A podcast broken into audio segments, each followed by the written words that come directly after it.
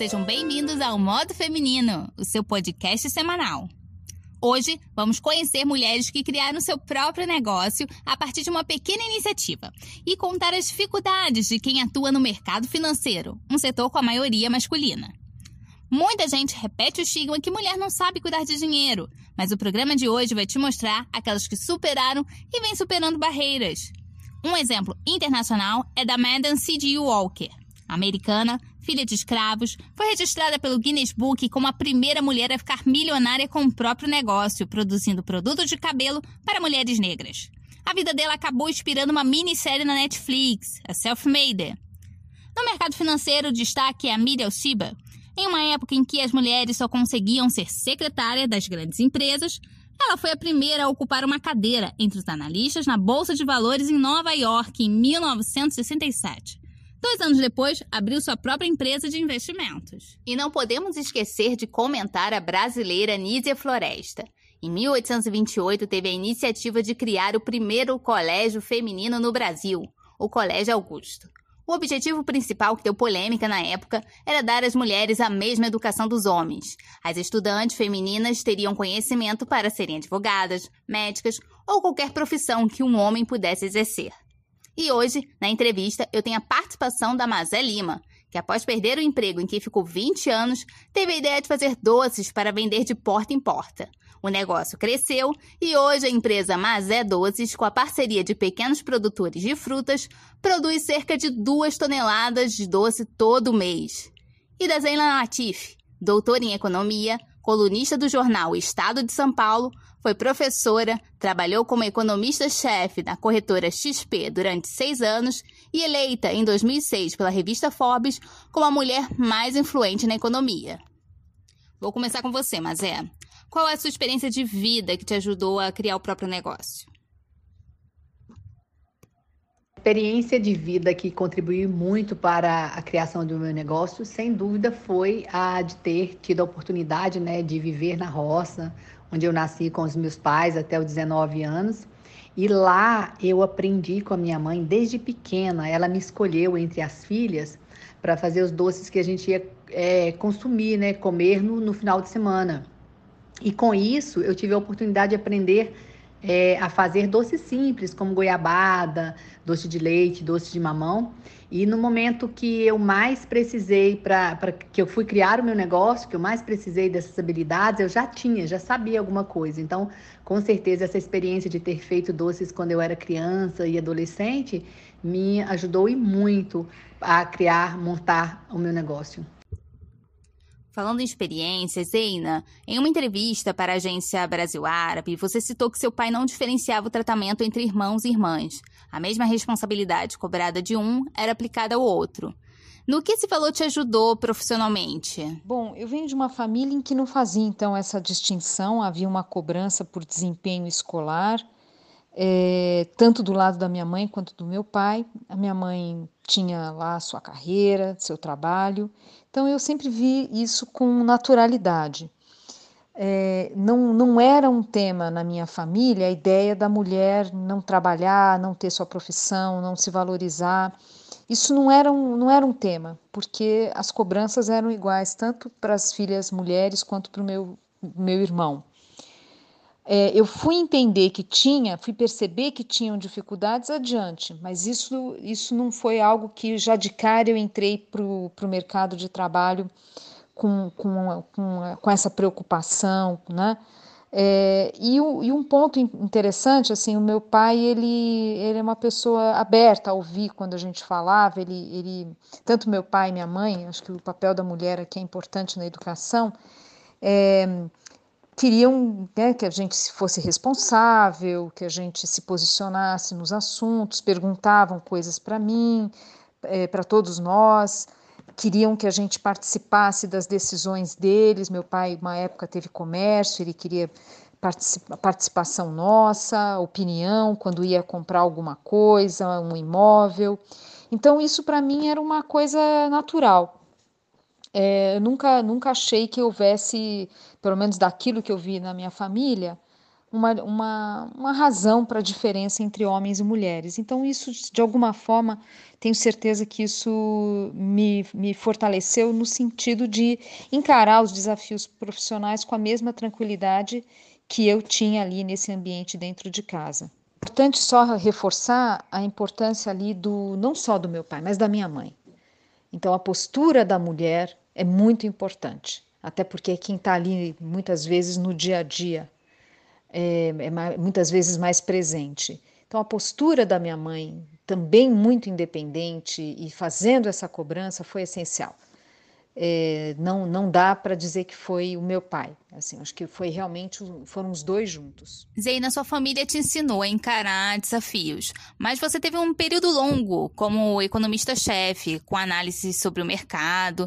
Você já sentiu medo por cometer algum erro? Olha, o erro faz parte da vida profissional.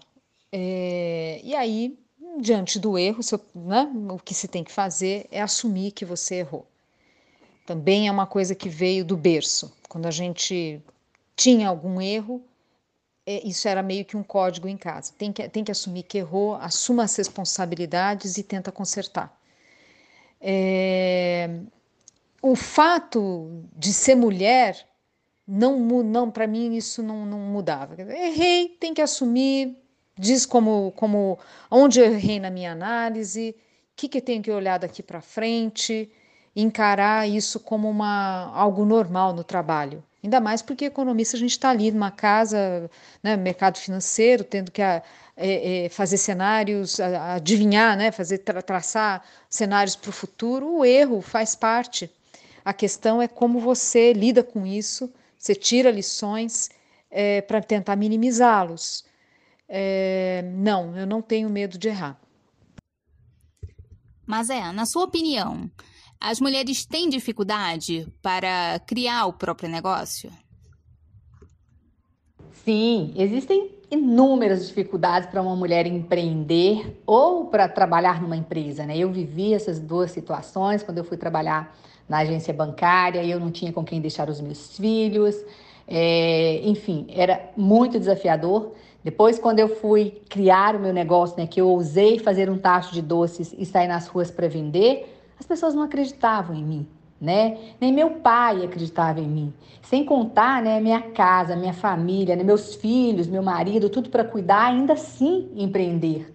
Meu pai chegou para mim um dia e falou assim: Minha filha, você já está doente, deixa disso, doce não dá dinheiro, você vai ficar pior, as coisas vão ficar mais difíceis. Eu falei: Pai, eu não posso desistir. Realmente eu não podia desistir. Eu tinha uma dívida para pagar, é, um sonho para realizar e dois filhos para sustentar. E graças a Deus que eu não desisti, né? Porque se eu tivesse desistido naquele momento, hoje eu não estava não tava aqui falando isso para vocês. E apesar de todos os desafios que existem para a gente empreender, eu acredito que empreender é a melhor coisa que a gente pode fazer na vida, porque é libertador. A partir do momento que você tem o seu negócio, transforma a sua vida. Eu consegui transformar não só a minha vida, né? Mas de toda uma cidade aqui, da região, né? Em coisas simples, mas que traz muito resultado para todos, né?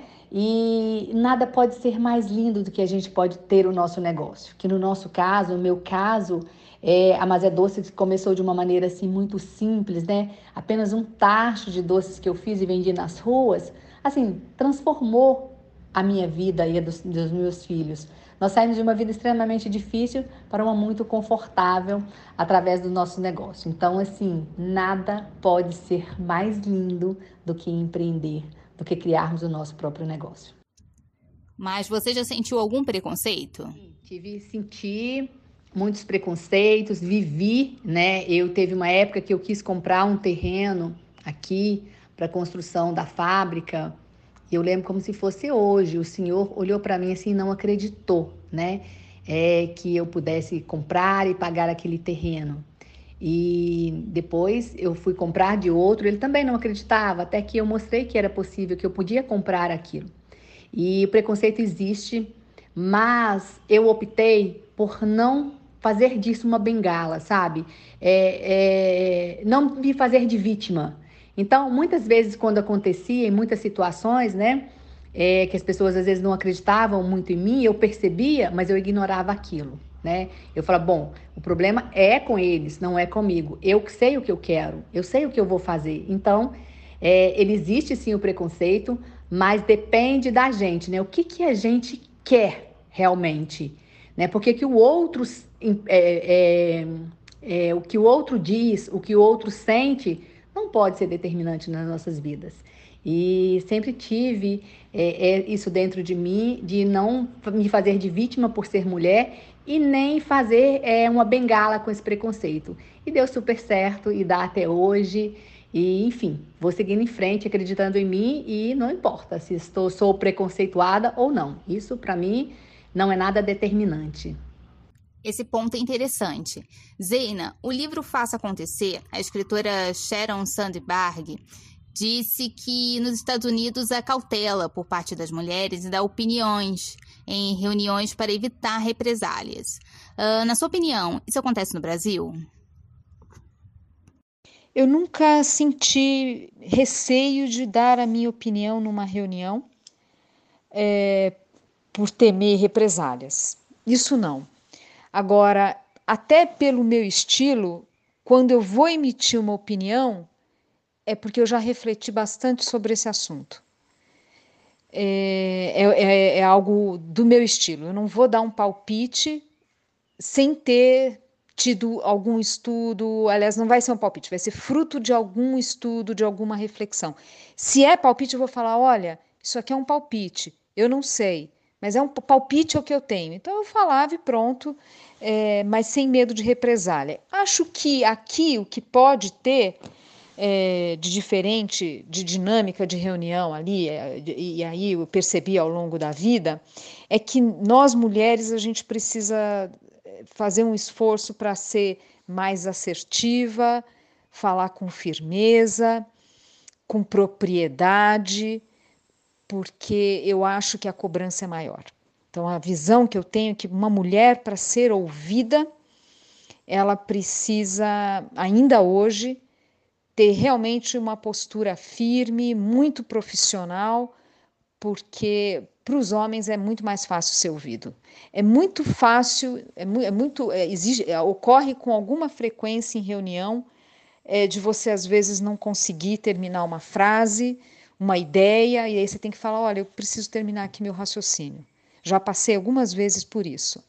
Então, o que eu aprendi ao longo da vida é que eu não posso ter medo de me posicionar, mas que é muito importante estar muito bem preparada, com argumentos sólidos, porque é, é, verdade, se você vai com argumentos mais frouxos, se você vai com uma postura temerosa, é muito difícil para uma mulher se impor. Para um homem, é, eu acho que essa, esse desafio é menor. Em uma entrevista para o jornal Globo, você disse que compreende uma mulher que não quer ser chefe, mas é inaceitável querer e não correr atrás. O que uma mulher deve fazer quando ela almeja ser uma líder? É, nós, nós somos diferentes dos homens. Então, tem mulheres que preferem é, não ter determinadas responsabilidades. Eu não sei o quanto é cultural, o quanto são das diferenças nossas, não importa. A pessoa, a mulher individualmente, ela tem que ter, ela tem que ter o poder de tomar as decisões, as rédeas da sua vida, para seguir um caminho ou outro. Se ela quer ser cargo de chefia, se ela prefere ter uma posição mais subalterna, e, portanto, mais técnica, menos política. Então, a mulher precisa ter essa liberdade de tomar os rumos da sua vida, de fazer as suas decisões e o fato dela ser mulher não ser um impeditivo. Esse é o meu ponto. Então, se uma mulher chega e fala: Olha, eu não quero um cargo executivo de chefia, porque eu quero ter uma vida é, um pouco mais relaxada, eu não quero ter que viajar tanto, é, eu gosto da minha profissão, vou me dedicar, mas não quero ter um cargo de chefia por causa do, dos custos pessoais envolvidos. Eu acho absolutamente legítimo isso. É, e, e, essa, e, e, é, e, é, natural isso. Isso, na verdade, para qualquer pessoa. O que eu acho inaceitável é se a mulher gostaria de crescer, né, ou, ou ir para esse caminho, nem digo crescer, porque você pode crescer apenas no, no nível técnico, mas se você tem a vontade de subir hierarquicamente e você fala, não, eu, eu quero, mas eu não tenho condições. Eu não tenho condições, eu não tenho competência, eu não vou aguentar a, a, o, o, o, o jogo mais pesado, é, eu vou sofrer muito, ninguém vai me ouvir, o meu custo pessoal, portanto, vai ser muito maior, porque eu vou ter que é, abrir mão de muitas coisas para me provar. Então, isso sim é ruim, isso é perverso para a mulher. A mulher que quer uma determinada atuação e abre mão porque enfrenta dificuldades, ou porque não tem autoestima suficiente, porque acha que não vai dar conta, porque sente um ambiente hostil. Aí sim, é nesse sentido que eu, que eu falei que é inaceitável. Agora, a mulher tem direito também de falar: não, eu não quero isso. Né? Não gosto, não quero. É, eu acho, eu acho, esse é meu ponto. Mas é, como surgiu a parceria com os pequenos fornecedores de frutas? A pandemia limitou esse trabalho? A parceria com o, os nossos produtores aqui da região ela surgiu naturalmente, né, diante da demanda, é, porque a gente começou a demandar, né, a procurar as frutas na região e com isso as pessoas foram, né, plantando seus pomares, cuidando dos seus pés de laranja, dos seus pés de mamão e oferecendo para gente. Então foi uma coisa natural. Isso acontece, né? A pandemia nos limitou, como é, limitou assim milhares de negócios aqui espalhados pelo Brasil, né, e pelo mundo. Mas o que nós escolhemos, eu e os meus filhos, foi ter um olhar diferente para esse momento. Entender que é um momento, né? Foi, é um momento que a gente está vivendo super diferente, desafiador, porque tivemos que fechar fábrica, loja, reduzir equipe, mas que quando a gente acredita né, no nosso trabalho, que a gente é, ama o nosso trabalho, que você tem que ter amor ao seu trabalho e estar determinado a trabalhar duramente, é possível vencer esses desafios. E aos poucos estamos vencendo, né? Todas as limitações impostas pela pandemia está se transformando, está se transformando em oportunidades, em novas oportunidades de negócios, né? Isso fez com que a gente mudasse o nosso pensamento, tivesse um olhar diferente para a nossa empresa, né? Para as pessoas que estão em volta, para os nossos negócios. E a cada dia que passa, nós nos fortalecemos mais. Então, apesar de, todo, de tudo isso que a gente está vivendo, estamos com é, acreditando em dias melhores, tendo certeza que tudo isso vai parar, passar e que nós vamos nos fortalecer mais e mais, né, aqui na Mazé Doces, é, tendo oportunidades assim, infinitas de distribuir doçuras aí por todo o Brasil estamos bem, né? Todos com saúde, trabalhando muito e acreditando sempre em dias melhores. Muito obrigada pela participação de vocês. Então, termina aqui o modo feminino. Você de casa pode acompanhar os próximos programas pelo Spotify. Obrigada e até logo!